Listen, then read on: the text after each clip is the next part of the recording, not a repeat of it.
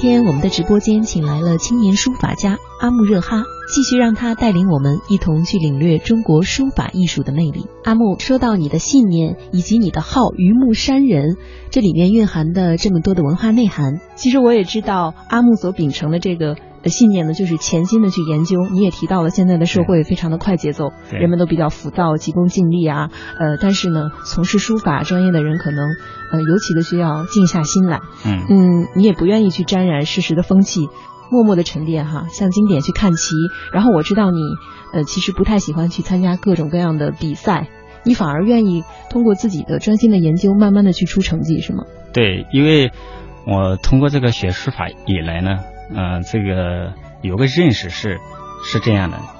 我越看这个古人的东西，或者越看经典的东西，嗯，通过对他的认识或者对他的研究的越深入，啊、就觉得这个古人特别伟大，嗯就是呃，就是值得我们就是敬畏，就是对对这个古人的东西呃理解越深入，就是越产生一种敬畏的心。嗯那这种敬畏的心呢，推动我呢不断的向古人学习，嗯向古人看齐。那有没有一个像古人的这样的典故啊，就是让你觉得特别敬佩的这些典故，和大家分享一下？啊，那当然，一个是这个王羲之，啊，或者是这个呃张旭啊、怀硕啊、尹志尹志清之类的嗯，他们有什么样的故事？啊，就是王羲之的话，他那个其实是之前是他是当官的啊，嗯他王羲之的整个人的综合修养是很高的，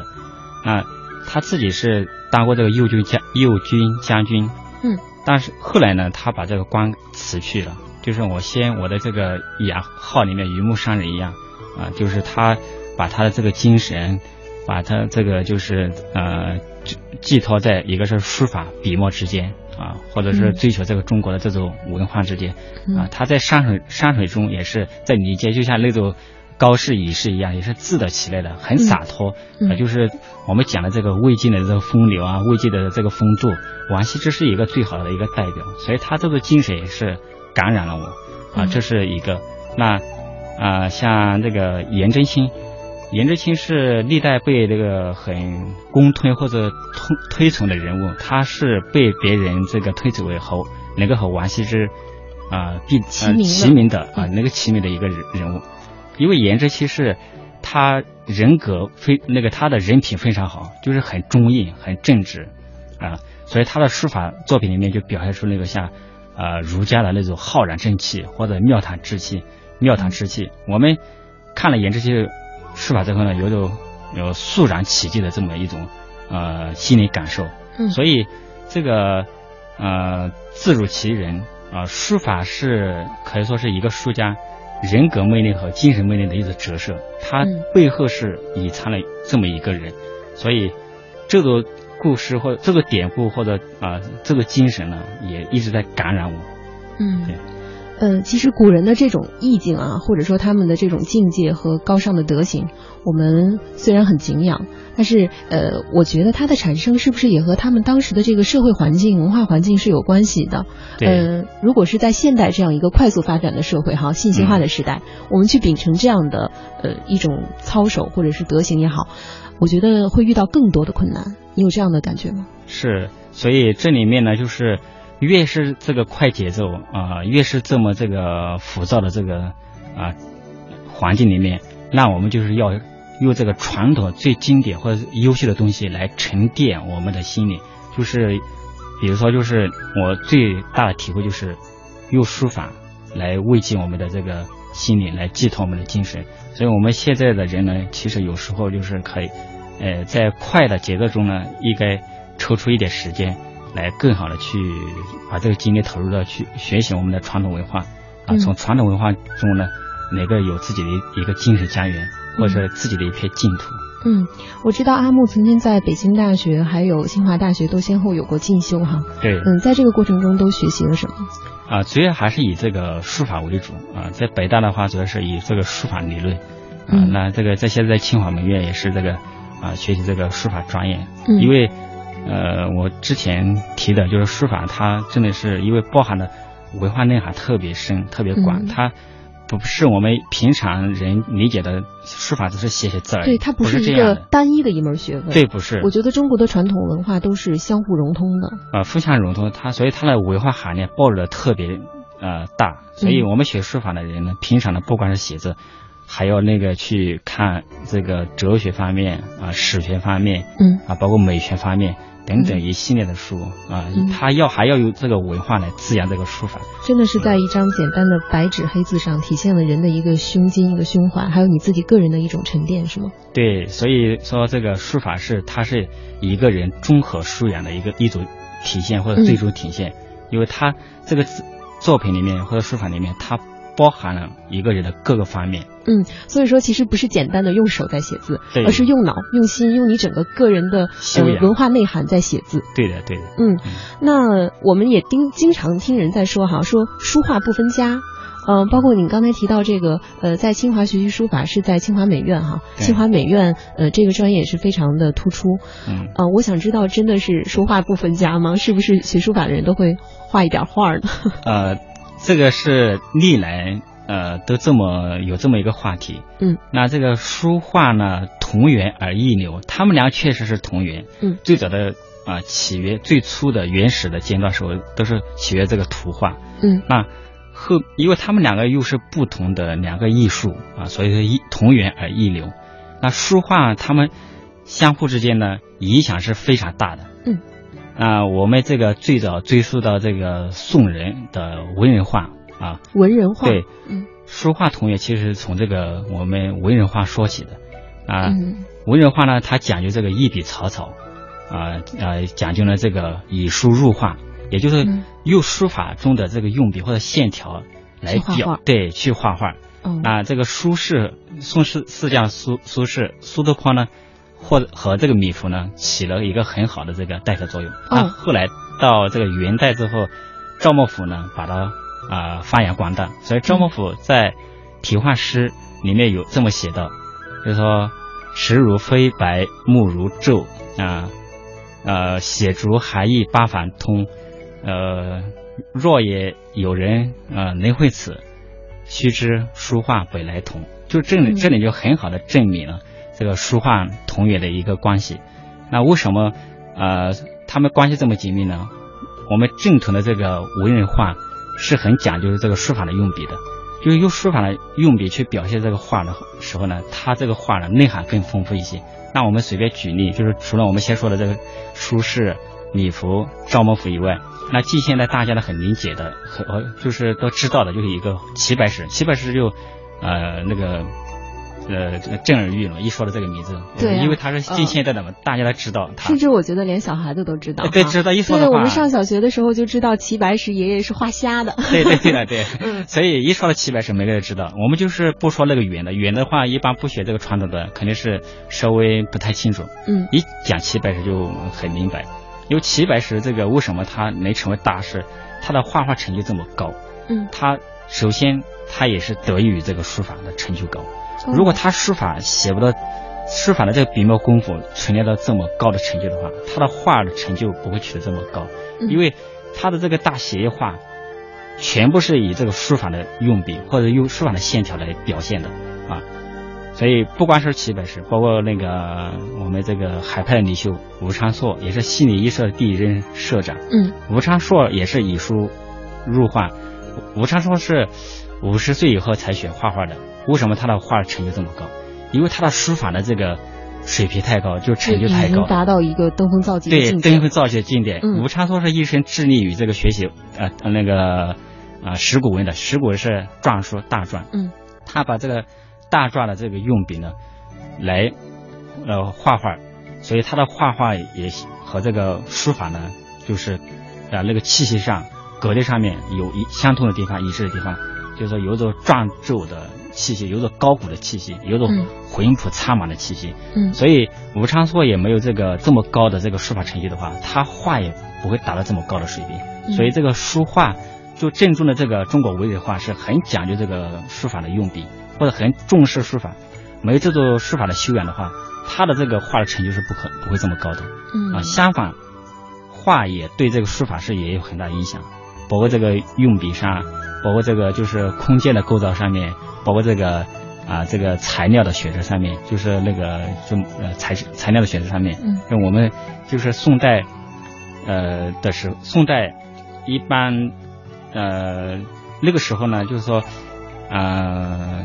像那个呃羊毫，其实今天我们用的羊毫或者生宣，那个时候书法还没用，都是这个画画用啊。哦，画羊画先用，对，画画先用，呃，生生宣和那个羊毫的是画画先用，后来才影响了这个呃书法，那所以当他时们两个是相互影响呃。就的是一个过当时程画画用，像你说的羊毫生宣的时候，呃，书法是怎样书写的？用什么材质呢？呃也有这个蓝毫啊，或者以前哦我们这个最早的像王羲之写的《兰亭序》就鼠须笔这种，但是呢，呃，我们这个画画它不一定全是用羊毫啊，只是说嗯嗯羊毫最早的、是呃从嗯画画里法里面面兴起的，对兴起的，嗯啊、从这个宋以后开始那个影响书法对影响到书法，嗯呃，学书法的人也开始用羊毫，开始用生宣啊、嗯包括以前也没什么大尺幅的这个作品，这个书法都是以这个、啊案子上面欣赏把玩的。那宋以后嗯那个。那这个出现了这个呃立走啊大幅的这种呃作品，这个也嗯是从画先开始的，直接也影响到书法，所以他们两个都是相互影响，也是相互那个呃映衬的。嗯。啊、不能没说是很很独立，当然肯定是因为有人也不同意这种观点，呃，材质就用的工具不一样的时候，他们其实表现的手法不一样。但是只要用这个两个，不管是中国画也好，中国书法也好，只要用毛笔去表现，那他们两个是紧密相连的，随随互相影响的。嗯，可以理解。那阿木，你也画画吗？我呢，就是学书法时候也也画过，呃嗯因为他们既然是那个同 源相通的相嗯很多相通的，所以也就这个之前也学过一些啊，学过这个包括一些这个简单的一些呃写意的一些花鸟啊啊嗯都学过，也就为了就是他们感受相互之间的一种就是互融性，就是那个互通的那种感觉，去体会那种感觉。嗯所以一般那个真正的专业的学书法的人，或者书法上有一定造诣的人，他一看这个画画的好不好，他一眼也能看得出来，因为他们内在的这精神的表现，这个包括有些用笔上啊、是暗合的，是相通的。所以学书法的人，或者真正的书法上。有造诣的有造诣人，的人他是一呃能看出画的好坏，就中也国可以画的好做一坏个鉴赏家对哈完全是可以做一个鉴赏。嗯照样啊，那个照样那个呃画中国画画的好的人，他看书法作品一样，也是一一眼能看出好坏。他们其实内在的精神上表现很多上面是相通的。嗯嗯，其实我特别想替一些书法爱好者问一个问题哈。嗯，我发现呃有很多的书法名家或者说大家，他们都比较辈分很高，呃年龄也比较的长。嗯嗯，正像刚才说的，就是这是一门需要静下心来去钻研的文化艺术。对，嗯、好像对于年轻人来讲有些困难。 呃，其实是啊、呃这个学这个书法呢，和这个年龄呢没什么没有直接的关系关系没什么直接关系。就是我们现在那个好多，呃，在书法专业上面取得成绩的，很大部分是其实中青年。嗯，那我先说了一句，就书法呢，它要你要真正的走上一条这个专业的呃正规的道路的话，它一个是要寻找一个很明白的导师学习，另外一个呢，嗯在这个艺术院校呃嗯去学去学习啊。那这如如果这个方法对了，路径走对了，他可能在年轻的时候也会取得成绩，成绩啊、嗯很高的成绩啊、嗯，如果这个方法不对的话，那这个只能是作为一种这个熏陶或者爱好来对待啊、如果方法不对的话，其实这个书法呢，就是呃练多少年或者甚至练一百年，它都没什么嗯嗯对。我觉得中国的书法也是堪称国粹了哈，是我们中国人的一个骄傲之一。嗯嗯，那我们中国的这个书法书法的文化哈，在国际的这个舞台上有怎样的文化地位？呃，随着这个中国的这个国际呃实力或者国际的地位，呃，在在全球不断的影响嗯呃和提升，那这个书法呢，也会随呃不断的在国际上会得到这个影响或者是一些认可。那我们这个国家领导人现在这个书法都是会，你看，经常我们看到一些场面都写书法，还有送书法作品嗯啊，呃，那我们现在的这个孔子学院，呃，也是遍布全球各地，对，他们也是在不断的去传播中国文化啊，传授中国的书法，嗯所以好多现在外国人他们也在开始学习学习书法，嗯，甚至他们特别喜欢，对，特别喜欢，嗯，因为呃，书法是其实是中国文化最直接的一个符号性的象征，啊、就特别呃带有带呃具有那个代表中国文化的一个象征性的一个符号，所以我们这个书法这个以从这个长远来看的话，它在国际上这个呃影响力会越来越大，包括我们这个。看到这个联合联合国的秘书长潘基伟先生，嗯他也是一直是特别喜欢中国的书法，嗯只要有业余时间，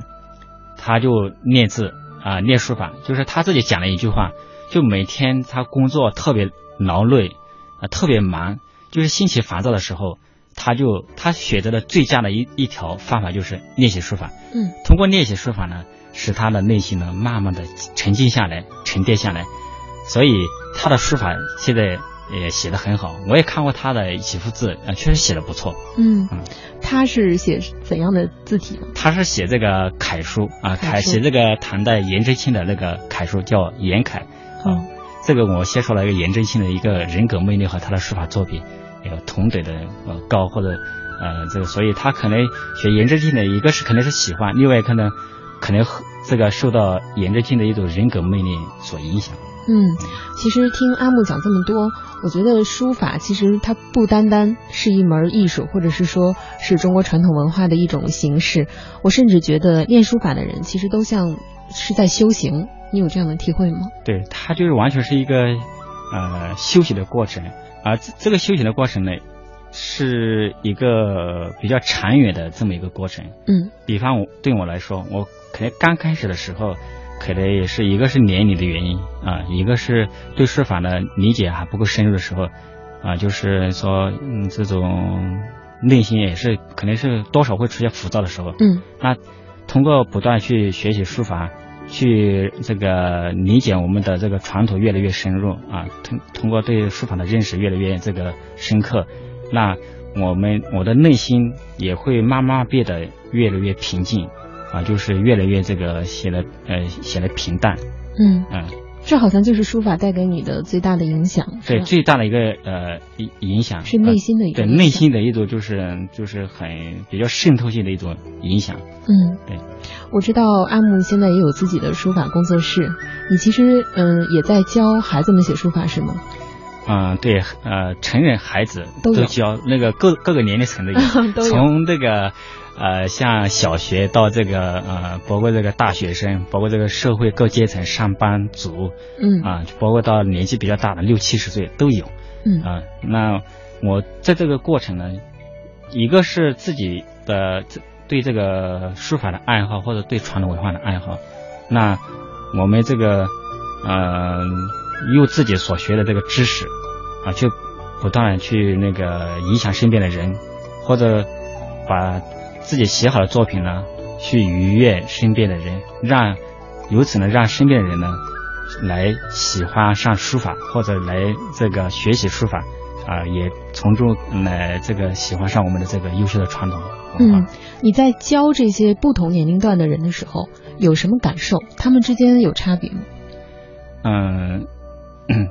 成人和小孩呢还是有点区别，嗯因为小孩呢他比较好动，嗯对，啊、 呃成人呢，因为他就 对啊，主要是以以做修炼来呃对待， 那我觉就得是作为成年人，如果他愿意去学习的话，应该是一种自发的行为哈。小孩儿对一般自都发是家长的要 求。啊、小小孩呢两种情况，一种是家长的要求嗯啊、一种呢有些小孩是他也是从小真的自己喜喜欢欢，特别喜欢，嗯他自己也是提出要求，要求家长他要呃去学习书法。那我这个教学的这个过程中，也有遇到过这个这样的实例，嗯就是有些小孩呢，他特别调皮，啊，就是刚开始是你是都很难控制住的，嗯，但是呢，通过这个长时间的学习书法，他的嗯性格也变得越来越这个静，嗯啊，就是所以这个学习书法呢，它可以改变一个人的心性或者性格让人，稳下来嗯，啊、呃，学习书法，这也是一个学习书法一个很大的好处。